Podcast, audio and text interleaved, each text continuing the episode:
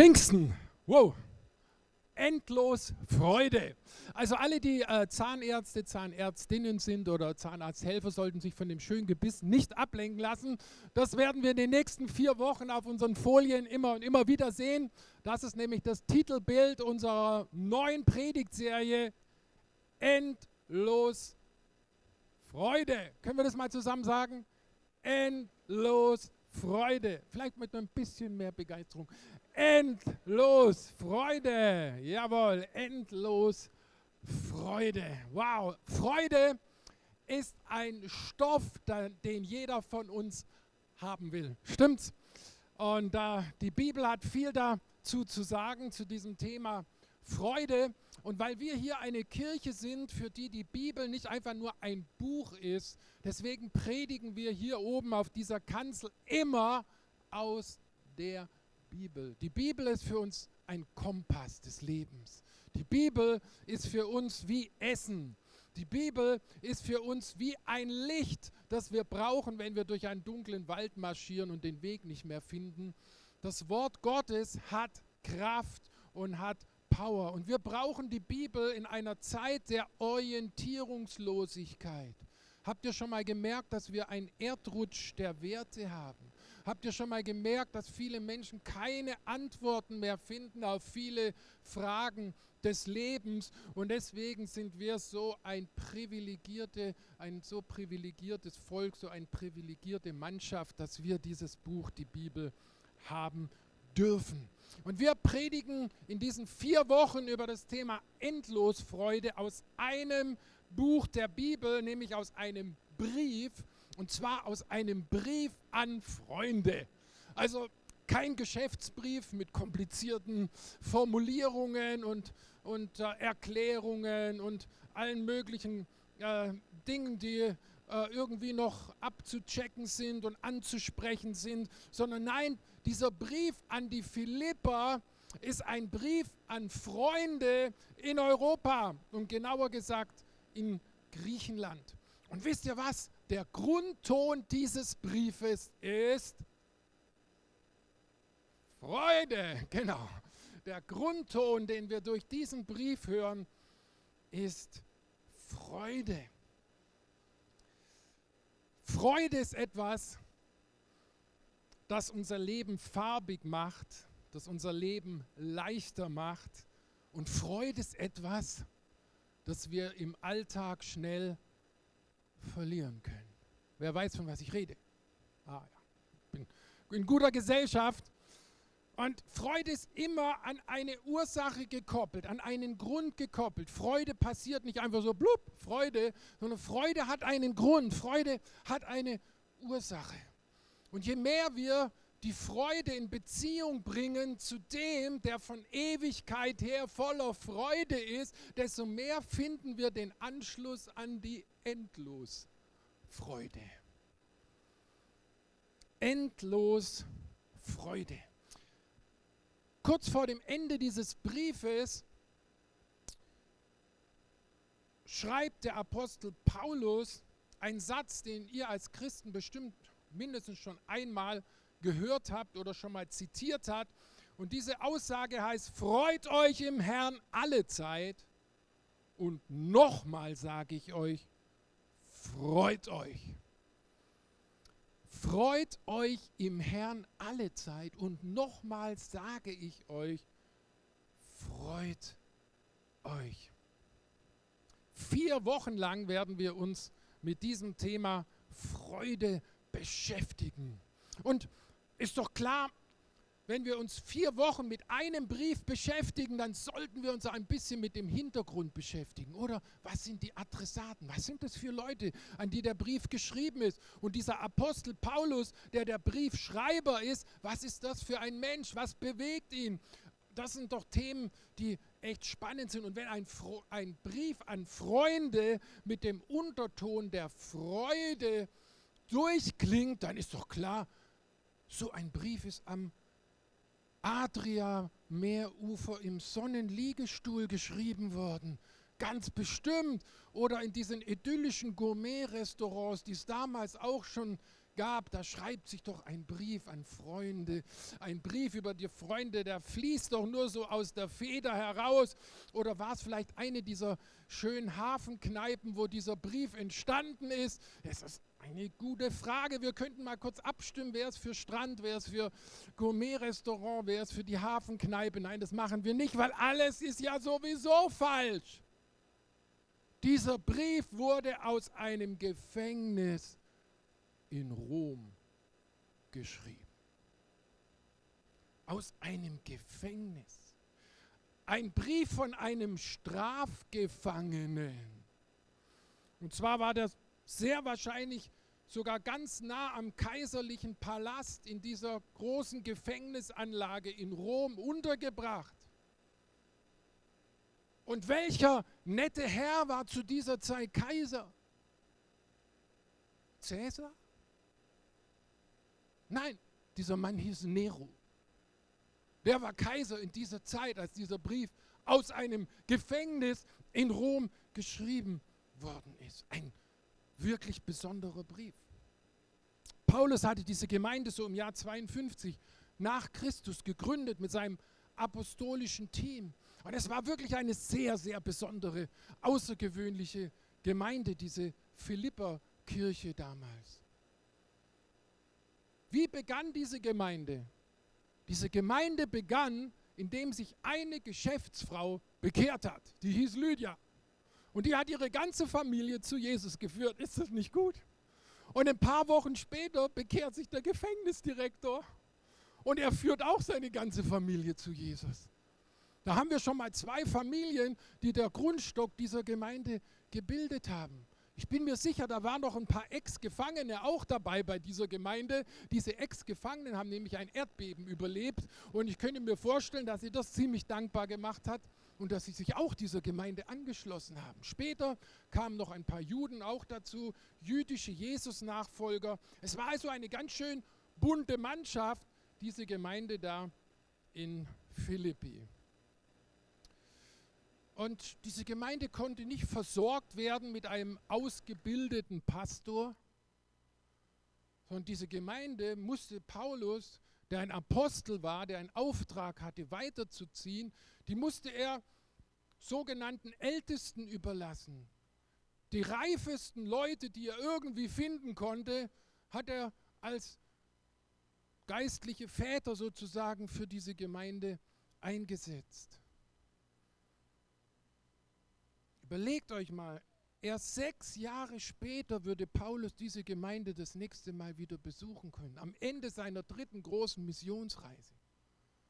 Diese junge Gemeinde musste sich bewähren. Da musste jeder stehen. Da konnte man nicht sagen, ja, der Pastor wird schon richten oder irgendwie die da vorne auf der Bühne. Jeder Einzelne musste seinen Platz ausfüllen und für Jesus in dieser Zeit äh, voller Bedrängnis und Schwierigkeiten stehen. Könnt ihr euch vorstellen, dass wenn Paulus der Gründer und der Vater dieser Gemeinde, wenn er für die Christen in Philippi gebetet hat, was das für heiße Gebete waren, was das für tränenreiche Gebete waren, dass er vor seinem Gott war, Herr Gott, hilf ihnen durchzukommen, hilf ihnen stark zu bleiben. In dieser Zeit bewahre sie vor falschen Lehrern, bewahre sie vor falschen Propheten. Gott, hilf ihnen.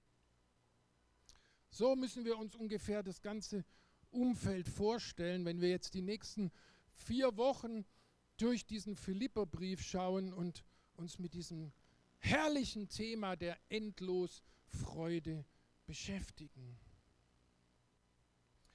Paulus hatte wirklich eine besondere Beziehung gerade zu dieser Gemeinde.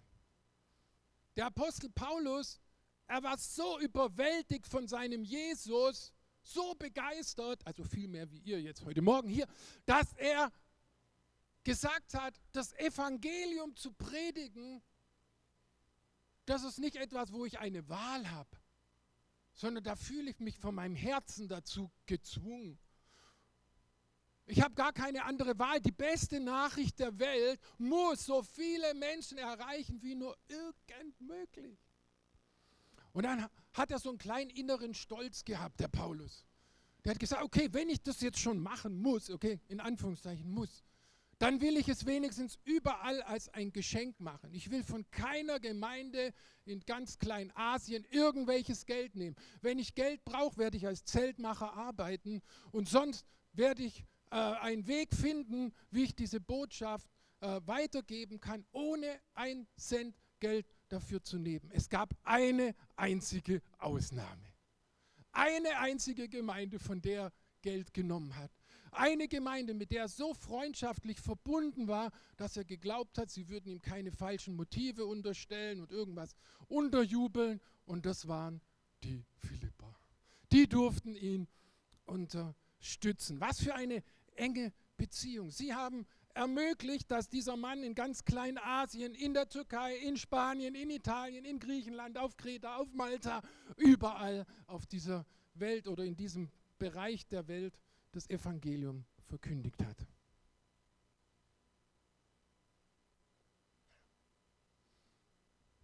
Freut euch im Herrn alle Zeit. Und nochmals sage ich euch, freut euch.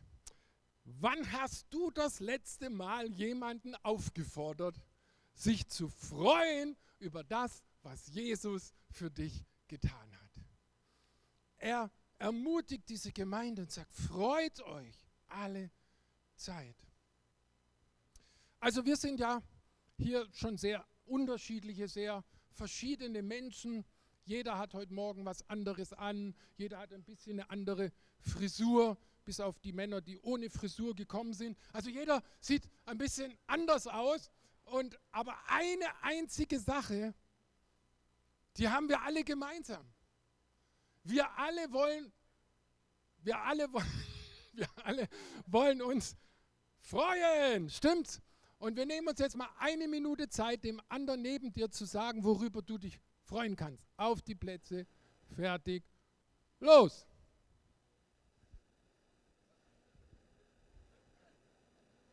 So, einander das sagen. Worüber kannst du dich freuen?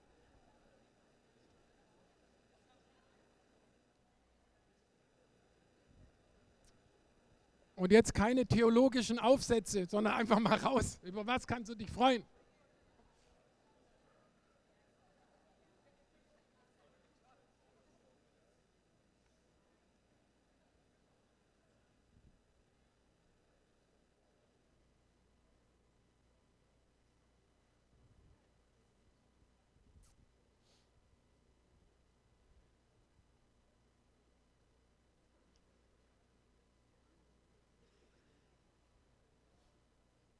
Ganz schön lang, so eine Minute, hätte ich gar nicht gedacht.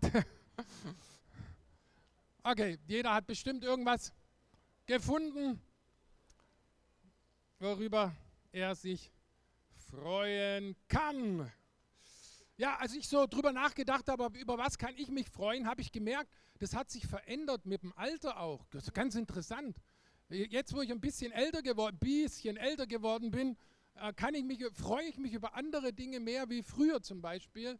Und ich konnte nie verstehen, meine Mutter hat immer gesagt, sie freut sich am allermeisten über was selbst gemaltes oder selbst gebasteltes. Ja, wie kann sich ein Mensch am Geburtstag oder an Weihnachten über etwas selbst gemaltes oder selbst gebasteltes? Für mich war ein gutes Geschenk, wenn es aus dem Originalkarton ausgepackt werden konnte. Und äh, wenn es äh, andere Art und Weise ein Geschenk war, dann war das für mich vielleicht mal mehr so ein fränkisches Bostjo-Geschenk, aber jetzt nicht wirklich äh, so ein Begeisterungsgeschenk. Und ich habe gemerkt, bei mir hat sich das tatsächlich auch verändert. Ich freue mich inzwischen auch ganz besonders über diese persönlichen Dinge von meinem Kind oder Enkel. Ich denke, hey, das ist was Besonderes. Selbst gemalt, selbst gebastelt, verrückt, nicht gekauft. Ja, und äh, es hat auch ein bisschen damit was zu tun, was du schon hast, worüber du dich freust. Also wenn du schon 25 Krawatten hast und es schenkt dir jemand eine Krawatte, dann ist die Freude, naja, also man ist das, also ja, man sagt schon Danke und so, aber die Freude will da nicht so richtig durchbrechen. Es hat also wirklich viel damit zu tun, was man auch schon, schon hat.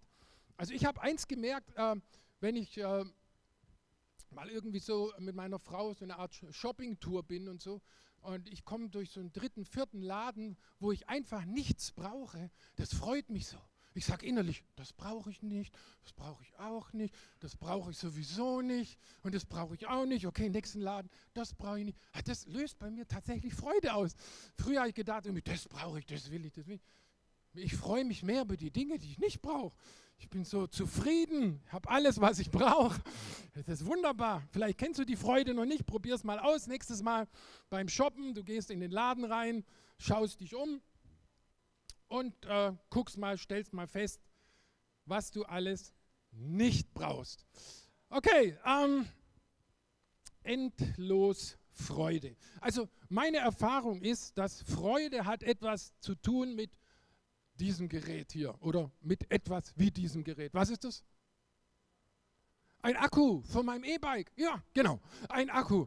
Ähm, es ist ein Akku und die Freude hat die Tendenz, sich zu entleeren. Und es gibt Freudenarten, da entleert sich der Freudenakku ganz schnell. Und es gibt Freudenarten und Freudequalität, die bleibt lange und anhaltend. Spaß ist gleich Freude? Fragezeichen. Mal gucken, ob ihr die Folie sehen könnt. Genau. Spaß ist gleich Freude. Ich würde jetzt mal behaupten, Spaß ist nicht gleich Freude. Für mich gibt es einen großen Unterschied zwischen Spaß und Freude. Den habe ich für mich so entdeckt. Es gibt Dinge, die machen Spaß, die machen den meisten Menschen Spaß. Wir können mal ein paar Dinge mal kurz uns anschauen. Was macht denn so Spaß? Genau, Döner, Burger, Salatplatte, Eis, Latte Macchiato, kühles Bier, Kirchweih, Volksfest, Games, Fails auf YouTube anschauen, Kino mit Popcorn, also alles so Zeug, das macht vielleicht mit ein paar Leuten, vielen Leuten Spaß. Aber diese Form von Spaßfreude hat eine unglaublich kurze Akkulaufzeit. Diese Art von Freude begleitet dich nicht. Diese Art von Freude bleibt direkt am Ausgang vom Kino auf dem Boden liegen. Diese Art von Freude hört direkt nach der Kirchweih, nachdem du aus dem Karussell ausgestiegen bist, einfach auf. Sie ist keine bleibende Freude. Sie ist keine Freude zum Mitnehmen, keine Freude, die dein Leben begleitet.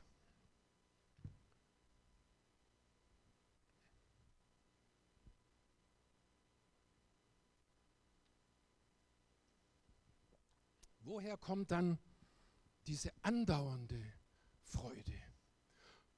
Ich rede jetzt noch nicht mal von der Endlosfreude, zu der kommen wir noch. Ich rede jetzt mal von der nachhaltig nachglühenden Freude in unserer Seele.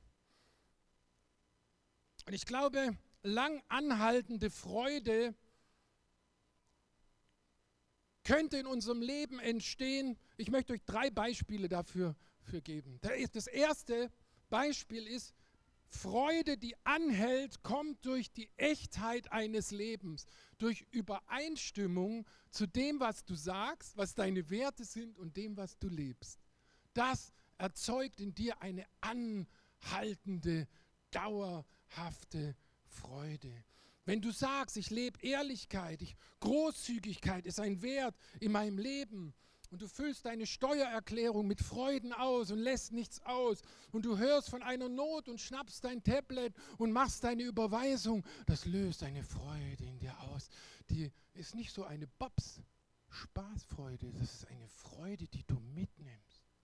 Das ist eine Freude, die dein Leben ausfüllt. Ein anderer Grund für lang anhaltende Freude ist, wenn du Ja zu dir selber sagen kannst. Und zwar ganz Ja zu dir. So wie du aussiehst, so wie du bist. Du hörst auf zu nörgeln an dir. Oh, ich bin ein bisschen zu klein. Oh, ich bin ein bisschen zu groß, zu dick. Das eine Körperteil ist zu kurz, das andere ist zu lang. Uh, das jenes Fettpölsterchen. Oh, ich habe eine zweite, eine dritte Falte entdeckt. Wenn du sagst, hey, jetzt hör mal auf, entspann dich. du sagst, na und? Du bist du? Das ist der Clou. So einfach. Das löst eine andauernde Freude in dir aus, wenn du Ja sagen kannst zu dir selbst, zu deinem IQ, zu deinen nicht vorhandenen Begabungen, zu deinen Schwächen und Stärken. Einfach Ja sagen. Einfach sagen, Gott, du hast mich auf eine erstaunliche und ausgezeichnete Weise gemacht und dafür danke ich dir.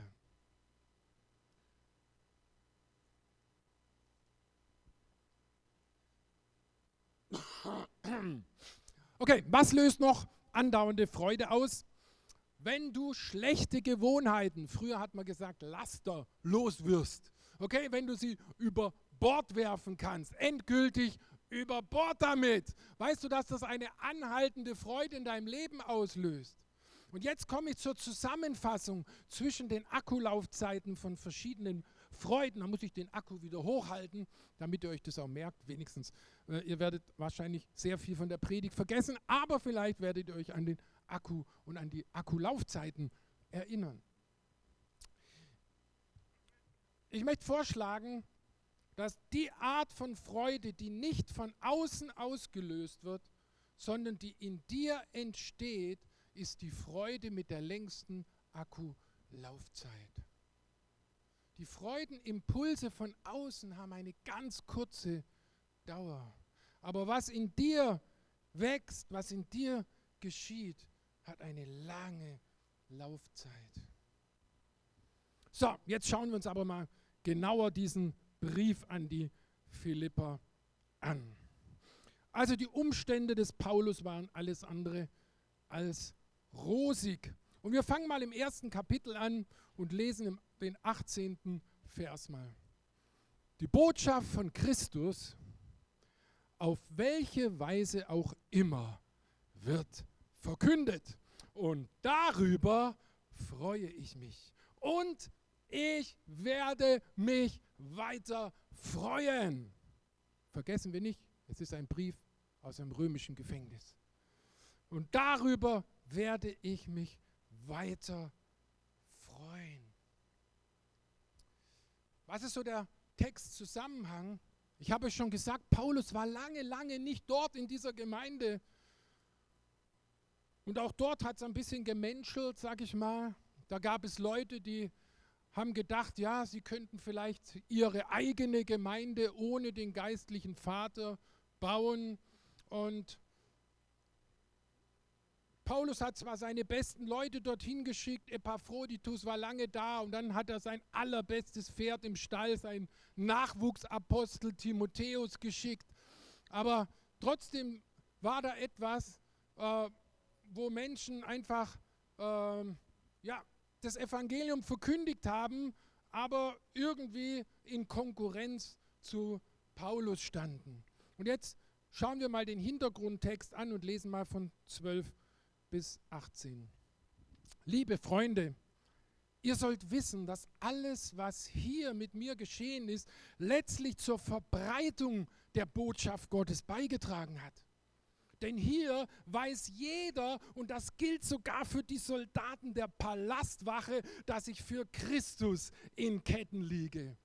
Doch durch meine Gefangenschaft haben viele Mut gefasst und sind sehr viel furchtloser darin geworden, anderen von Christus zu erzählen. Was war denn da los um diesen Nero, um die ganze Palastwache? Jeder hat angefangen, seinen Glauben von Jesus zu bezeugen. Ich denke, das kann uns ein bisschen anstecken. Manche tun dies zwar aus Eifersucht und Rivalität und andere predigen Christus auch mit guten Absichten. Sie predigen aus Liebe zu mir, weil sie wissen, dass der Herr mich hierher gebracht hat, um für seine gute Botschaft einzustehen. Die anderen aber verkünden Christus aus selbstsüchtigen Motiven und nicht aus ehrlichem Herzen. Sie wollen mir in meiner Gefangenschaft noch meine Gefangenschaft noch schmerzhafter machen. Doch ob ihre Beweggründe nun ehrlich sind oder nicht, die Botschaft von Christus, auf welche Weise auch immer, wird verkündet. Und darüber freue ich mich und ich werde mich weiter freuen. Was ist das? Paulus freut sich über das Verkündigen der besten Botschaft dieser Welt.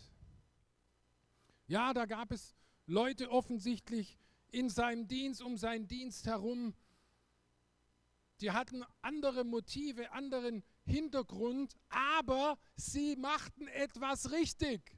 Sie verkündeten die richtige Botschaft, die beste Botschaft, die diese Welt je gehört hat. Die Botschaft, die am Schluss zur Endlosfreude führt. Und darüber konnte sich Paulus freuen. Warum konnte sich Paulus freuen? Er lebte nicht mehr für sich selbst. Er lebte für seinen König, für Jesus Christus, seinen Herrn. Und diese Botschaft ist so mächtig, ist so kraftvoll, dass nämlich Gottes Welt ein Stück vom Himmel unsere Erde besucht hat. Das Reich Gottes ist angebrochen auf dieser Erde. Gott selbst hat unseren sterbenden Planeten besucht.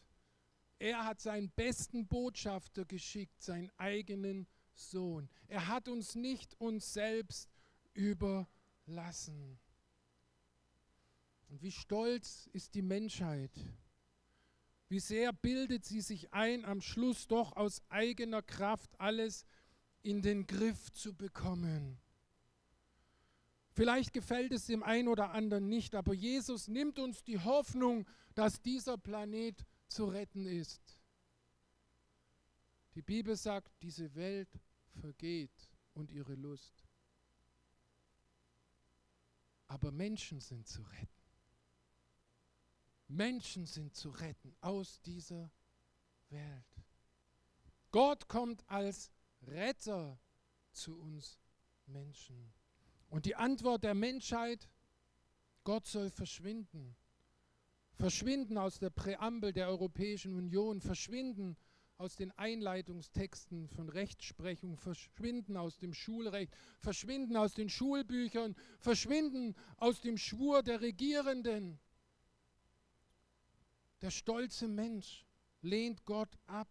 Er glaubt lieber, er sei aus der Ursuppe herausgekrochen oder sein Ur-Urgroßvater sei ein Affe gewesen, anstatt innezuhalten und zu sagen, Gott, rette mich, rette uns. Und was tut Gott? Zieht er sich beleidigt zurück?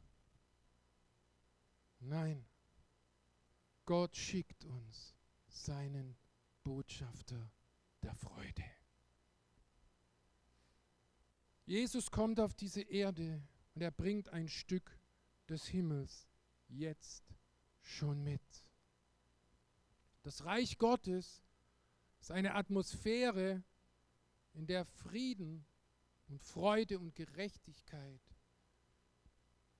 greifbar ist, sichtbar ist, erfahrbar ist. Das Reich Gottes ist dort, wo Jesus Christus König sein darf.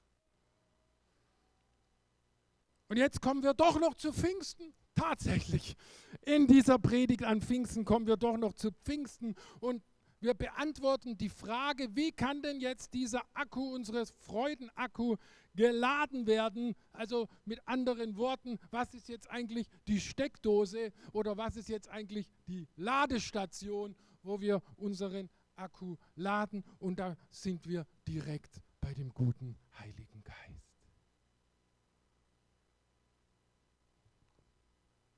Der Heilige Geist ist die Quelle das Kraftwerk der Endlosfreude.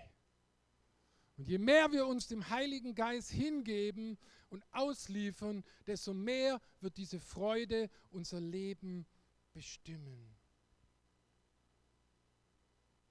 Nichts außer dem Kreuz von Golgatha und dem leeren Grab hat unsere Erde mehr verändert als Pfingsten. Keine Revolution, kein Krieg, keine Umstürze, keine Verheiratungen von Königsheuchlern, nichts, was diese Weltkarte immer wieder verändert hat. Nichts hat diese Welt so verändert als die dritte Person Gottes auf unsere Erde gekommen ist. Der Heilige Geist ist an Pfingsten auf unsere Erde gekommen. An Pfingsten ist die Kirche von Jesus Christus geboren worden. An diesem Pfingstmorgen waren 120 verunsicherte und enttäuschte Jesus-Nachfolger in einem oberen Raum zusammen gewesen, schon über Tage. Und sie haben auf etwas gewartet, aber sie wussten nicht, auf was sie gewartet haben. Sie haben nur gewartet, weil der Meister gesagt hat, wartet. Und dann, ohne Vorankündigung, plötzlich ist er da der Heilige Geist. Nicht unauffällig, nicht schüchtern, nein, der Heilige Geist, er kommt mit Macht, er kommt gewaltig, er offenbart sich in zwei Elementen, die uns sehr vertraut sind. Das eine Element ist Feuer. Feuer greift um sich, Feuer ist Energie, Feuer verzehrt. Und als zweites kommt er dem Element des Sturmwindes. Wind ist unsichtbar und doch erfahrbar. Wind bewegt, Wind produziert in unserer Zeit sogar Energie. Wind wirbelt durcheinander. Wind hat in den vergangenen Jahrhunderten die größten Schiffe über die Weltmeere getrieben. Wind ist eine Kraft, die verändert. In diesen beiden Elementen offenbart sich Gottes dritte Person, der Heilige Geist. Und die gute Antwort, die gute Nachricht ist, es gibt dort keine Ausnahme an Pfingsten.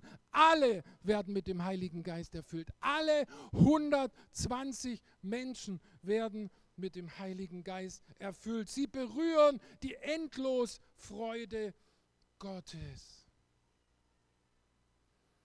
Und dann wie junger Wein, der gärt, halten sie es nicht mehr aus dort oben in diesem Raum. Was machen wir noch in diesem Raum? Sie rennen runter auf die Straße. Sie verkündigen diese beste Botschaft aller Zeiten. Und diese Botschaft ist so einfach, dass jeder diese Botschaft verkündigen kann. Die, das erste dieser Botschaft ist, Jesus Christus ist nicht tot geblieben. Er ist lebendig. Er lebt heute. Er lebt hier. Das zweite ist, du bist falsch. Du musst umkehren. Du bist auf dem falschen Weg. Das dritte ist, du musst dich taufen lassen aufgrund deines Glaubens. Und das dritte ist, lass dich erfüllen mit, das vierte, lass dich erfüllen mit dem Heiligen Geist. So einfach war die Botschaft. Und was war die Reaktion dieser Botschaft? Haben ein paar Leute so genickt. 3000 Menschen lassen sich an diesem Nachmittag taufen in Jerusalem. Das war Power. Das war Kraft. 3000 Tausend Leute folgen Jesus nach und lassen sich im Wasser untertauchen. Wahrscheinlich an dem Teich Siloa. Ich wüsste nicht, wo man in Jerusalem so viele Leute in so kurzer Zeit taufen könnte. Der Heilige Geist, die Endlosfreude hat die Erde berührt.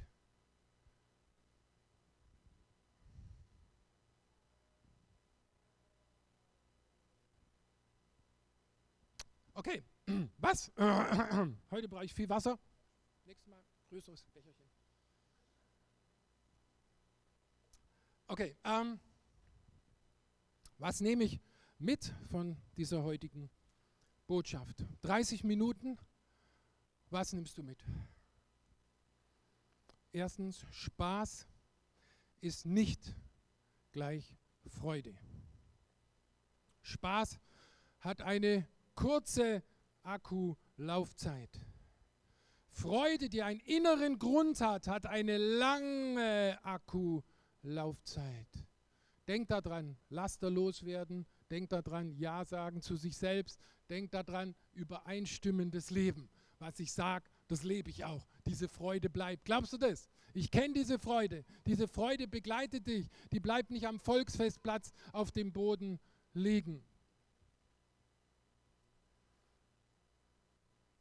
Es löst Freude aus, wenn du die Freudenbotschaft weitergibst und lade dich immer wieder neu mit der Endlosfreude des Heiligen Geistes. Paulus konnte sich freuen, weil das Evangelium verkündigt worden ist. Die beste Botschaft der Welt. Ich habe einen kleinen praktischen Vorschlag für dich Wahrscheinlich hast du auch äh, fünf Finger an einer Hand, die meisten von uns. Und mein Vorschlag wäre, dass du in der kommenden Woche jeden Tag für jeden Finger einmal am Tag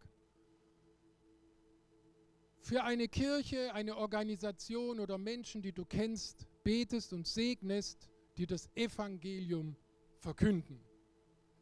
Jeden Tag für eine Kirche, eine Gemeinschaft, die das Evangelium verkünden. Und denk dran, vielleicht bist du nicht mit allem einverstanden, was sie machen. Das war Paulus auch nicht. Aber er hat gesagt, sie predigen das Richtige. Und darüber kann ich mich freuen. Immer wenn das Evangelium in dieser Welt bekannt gemacht wird, sollten wir uns freuen.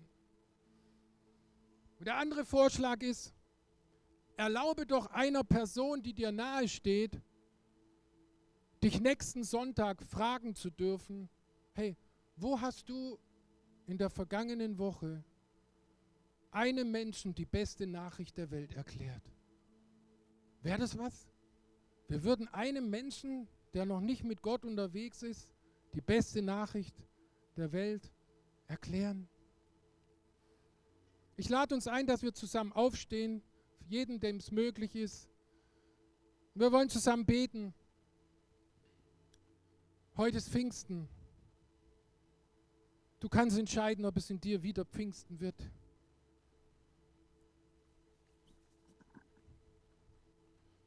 Weißt du, Spaßleben ist ganz schön anstrengend. Du kannst richtig zuschauen, wie die Akkulaufzeit auf Null geht. Dauerhafte Freude ist Leben und die Endlosfreude des Himmels zu berühren. Das ist der Anfang eines himmlischen Lebensstils. Hm.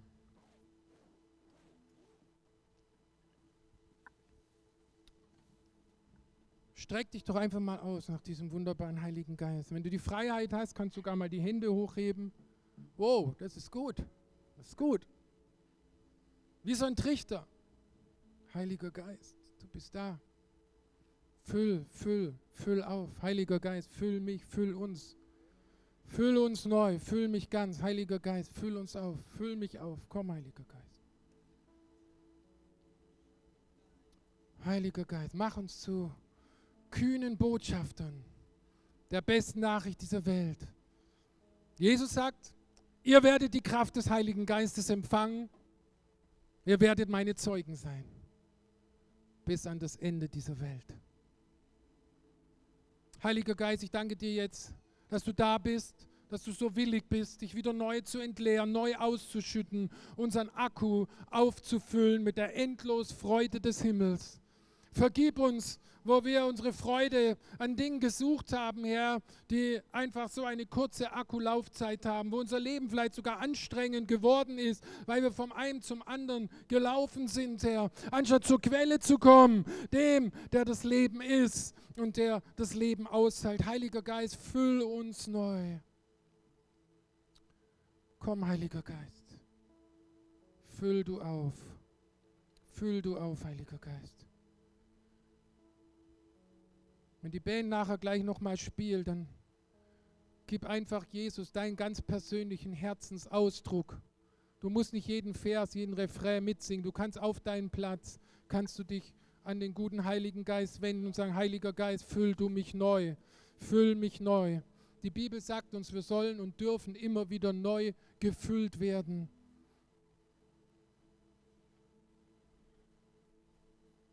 Wenn ihr alle mal da hochschaut, kurz, seht ihr da oben diese, diese Tücher? Und seht ihr, dass da Wasser runterläuft, dauernd beständig? Das ist eine ganz neue Technologie, um diese Luft hier in der Halle feucht zu halten.